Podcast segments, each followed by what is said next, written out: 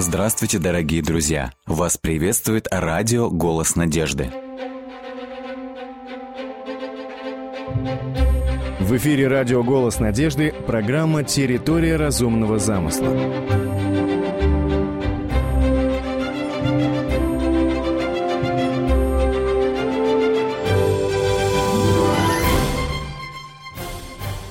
Прошлой программе мы говорили о безбрежных масштабах Вселенной. Давайте перенесем взгляд с безбрежной Вселенной на близкий нам мир, на мир живой природы.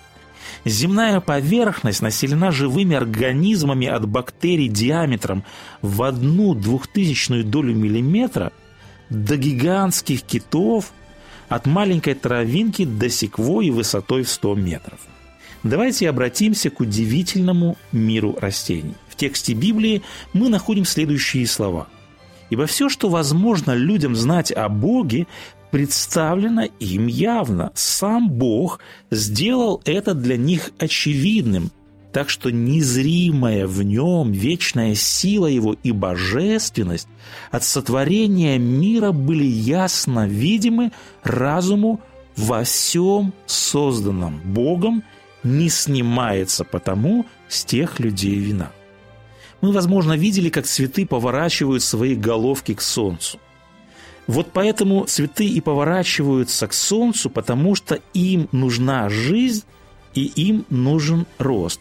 Растениям нужен солнечный свет. Но как цветы поворачивают свои головки к солнцу? Каким образом они это делают?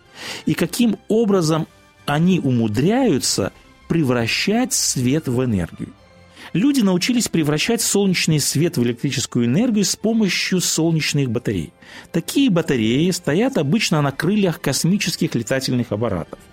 Давайте рассмотрим конкретный случай, когда спутник летит по околоземной орбите, он иногда оказывается в тени – солнечные батареи спутника большую часть времени бездействовали бы, если ученые не разработали бы сложную систему слежения. Вот эта система слежения определяет направление солнечных лучей и с помощью специальных приводных моторов разворачивает панели солнечных батарей в сторону Солнца. Надо сказать, что это очень сложный процесс, Датчики, во-первых, определяют угол падения лучей Солнца, затем бортовой компьютер обрабатывает данные и дает команды моторам для выполнения точных манипуляций.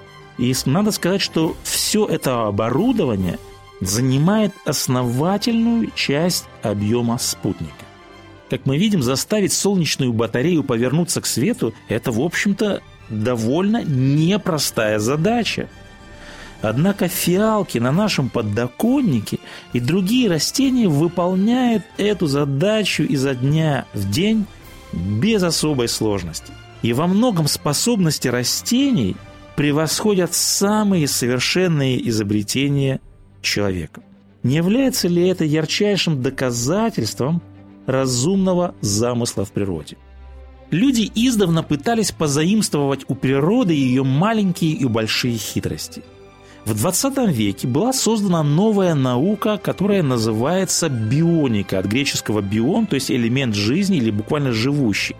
Задача бионики заключалась в том, чтобы производить гениальные технические решения, которые заложены в природе. Бионика изучает процессы, свойства, функции и структуры живой природы и раскрывает тайны инженерных решений в мире природы. И вот полученные сведения используют для создания новых приборов, новых механизмов, материалов и строений. Давайте рассмотрим некоторые примеры в архитектурно-строительной бионике. Архитектурно-строительная бионика, в частности, изучает структуру и образование живых тканей. Это помогает создавать новые архитектурные сооружения с учетом экономии материала, с учетом энергии и обеспечения надежности. И вот один из ярких примеров архитектурно-строительной бионики является монументальное сооружение, которое было построено в Лондоне. И вот первым монументальным сооружением подобной архитектуры был Хрустальный дворец в Лондоне. Это огромный павильон, который был построен из стекла и металла. Кто был создателем Хрустального дворца в Лондоне? Создателем этого дворца был Джозеф Пакстон. В молодости он увлекался садоводством. И вот он принял однажды участие в конкурсе на разработку проекта ярмарочного павильона для Всемирной выставки в Лондоне. Конструкция, которой широко применялось стекло, должна была быть легкой, экономной в расходовании строительных материалов и оставаться в то же время достаточно прочной. В общем, в архитектуре на тот момент не было аналогов для подобного проекта. И вот бывший садовод Пакстон стал размышлять над проектом, и он вспомнил об удивительном растении, которое называется Виктория регия. Овальные листья этого водяного растения достигают в диаметре двух метров. Несмотря на небольшую толщину листьев, эти листья достаточно прочны, чтобы выдержать вес взрослого человека. Своей столь высокой прочностью листья обязаны тому, что их нижняя поверхность усилена своего рода балками. Из одной крупной жилки в центре листа у его периферии образуется до 32 жилок, которые скреплены друг с другом более плоскими поперечными связками – и вот решение у Пакстона было найдено. Это была Эврика. Именно таким образом он сконструировал свой хрустальный дворец. Вот в его проекте основу составили немногочисленные крупные силовые балки, от них отходили менее крупные распорки, которые соединяли между собой многочисленные тонкие балки. Получилась изящная конструкция, получилась легкая и одновременно очень прочная, устойчивая конструкция. К тому же оказалось, что проект требует минимум строительных материалов. 15 июля 1850 года Королевская комиссия телеграфом сообщила архитектору, что его проект назван лучшим. Давайте быть справедливыми. Если до конца быть справедливым, то истинным победителем в этом конкурсе надо считать кого?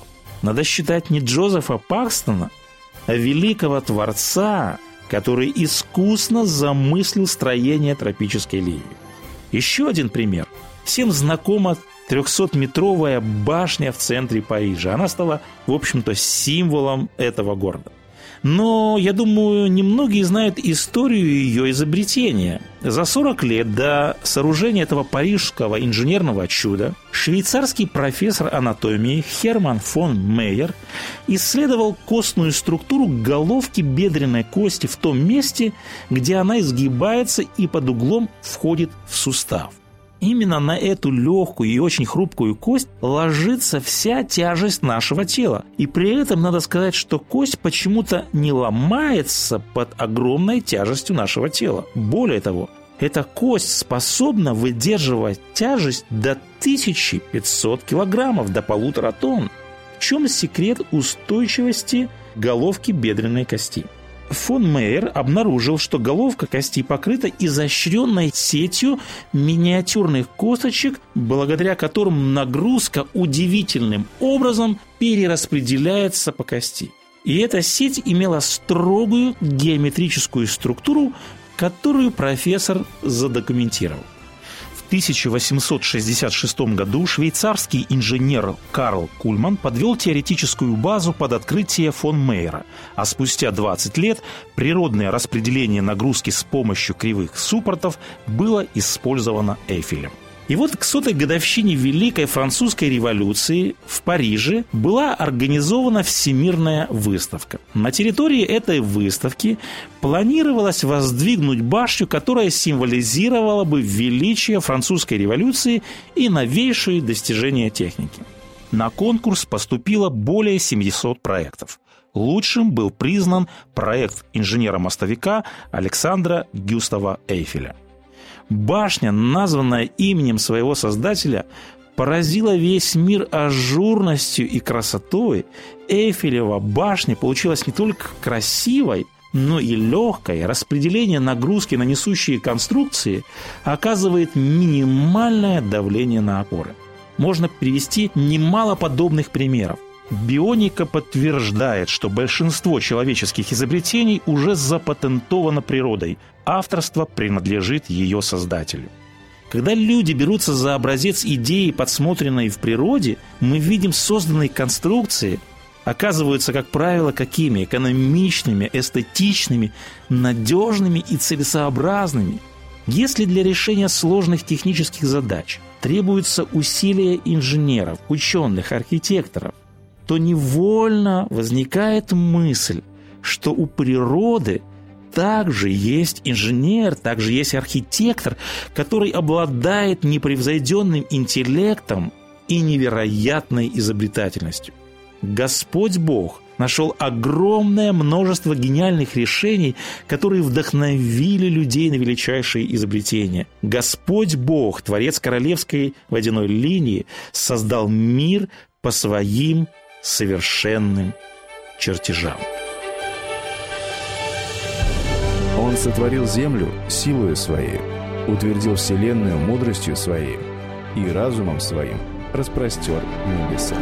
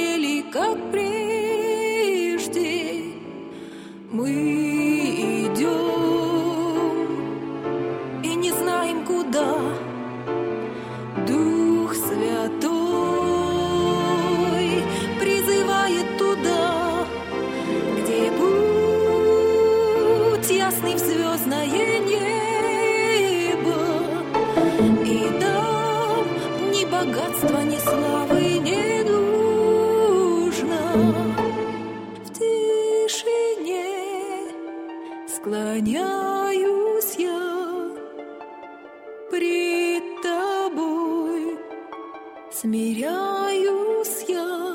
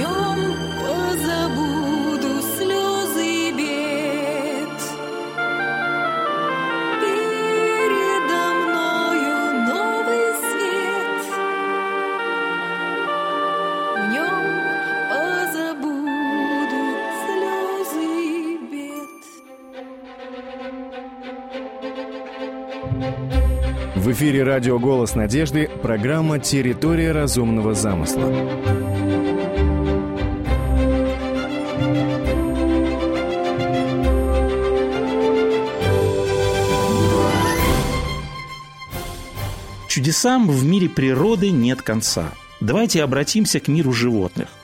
Подумайте о миграции птиц. Миграция птиц – это одно из величайших таинств. Это одна из величайших загадок природы. Как могут стаи птиц, каждая из которых весом может быть менее 30 грамм, безостановочно пролетать тысячи километров к местам, которых они до этого никогда не видели? Или как может косяк рыб проплывать более тысячи километров без всяких ориентиров в океане и найти впадающую в море реку, где этот вид рыб появился на свет? А летучие мыши, как летучие мыши, которые легко могут ориентироваться в полной темноте, могут ориентироваться в этой темноте? И как может вырасти из крошечной клетки животное огромного размера? Или каким чудом мохнатая зеленая гусеница превращается в яркую бабочку? Немало людей считают, что все эти сложные организмы возникли случайно, без определенного замысла и постороннего вмешательства. Но самая обыкновенная пчела может легко посрамить эволюционную теорию, поставив в тупик самые блестящие умы. Известно ли нам, что пчелы – это талантливые строители? Улей – это шедевр инженерного искусства. Он состоит из шестигранных ячеек с восковыми переборками – Стенки ячеек толщиной всего в 7 сотых миллиметра, но они настолько прочны, что 1 килограмм сотов может выдерживать до 25 килограммов меда. Откуда новорожденные пчелы знают, что шестигранник – это идеальная форма, которая имеет наименьший периметр и поэтому требует наименьшее количество строительных материалов? кто научил этих насекомых делать идеальной формы шестигранные ячейки, где может уместиться взрослая пчела. Как пчелы умудряются строить без чертежей, без кульманов и без угломеров. И здесь надо сказать, что насекомые выполняют все операции удивительно четко, как будто график работы вывешен у них на доске объявлений. Да и сама пчела – это отлично сконструированный летательный аппарат. Созданные руками человека самолеты могут поднять груз, который равен одной четверти их собственного веса. Однако пчела может нести груз, который равен своему собственному весу, без винтового двигателя. Она может совершать вертикальный взлет, она может совершать посадку, она может зависать в воздухе. Пчела может улетать в поисках цветочной пыльцы и нектара за несколько километров от дома она может менять направление полета, и затем она безошибочно возвращается в свой улей. Кто научил ее делать это? Какими навигационными приборами и инструментами пользуется пчела? Когда она возвращается в улей, пчела-разведчица сообщает остальным пчелам о местонахождении медоносных лугов. На каком языке говорит пчела? Пчела говорит на языке танца. Ученые установили, что в этом танце главная фигура – это восьмерка. Причем число восьмерок, которые выписывает пчела за одну минуту, указывает на расстояние до цветочной поляны. Это число обратно пропорционально расстоянию. То есть чем дальше расположены медоносы, тем меньше восьмерок в пчелином танце. Если пчела описывает 10 восьмерок за 15 секунд, то это значит, что до луга около 7 километров. И обратите внимание, расчеты показывают, что это не арифметическая, а логарифметическая зависимость. Каким образом это крохотное создание научилось соотносить солнечный азимут и линейные расстояния с движениями танца? Как получается, что миллионы пчел понимают этот язык? Неужели мозг пчелы – это результат случайного, стихийного эволюционного процесса? Вопросы сыплются, как из рога изобилия. А между тем, отсутствие хотя бы одного из уникальных качеств пчелы лишило бы ее способности делать мед. Чтобы пчела делала мед, нужно, чтобы все биологическое снаряжение и все умения пчелы возникли одновременно, а не постепенно. Животный мир неоспоримо свидетельствует о безграничной мудрости Всевышнего – который вложил в их разум набор инстинктов. В Библии сказано «И подлинно спроси у скота и научит тебя, у птицы небесной и возвестит тебе, или побеседуй с землею и наставит тебя, и скажут тебе рыбы морские. Кто во всем этом не узнает, что рука Господа сотворила сие – в его руке душа всего живущего и дух всякой человеческой плоти. У него мудрость и сила, его совет и разум. Он сотворил землю силою своей, утвердил вселенную мудростью своей и разумом своим распростер небеса.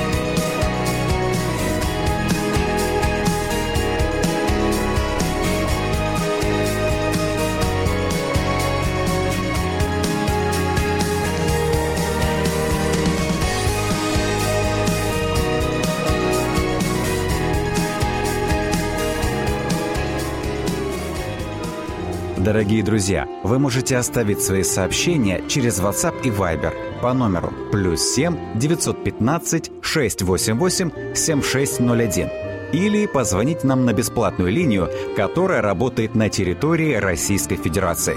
Номер 8 800 100 ровно 1844. 8 800 100 ровно 1844.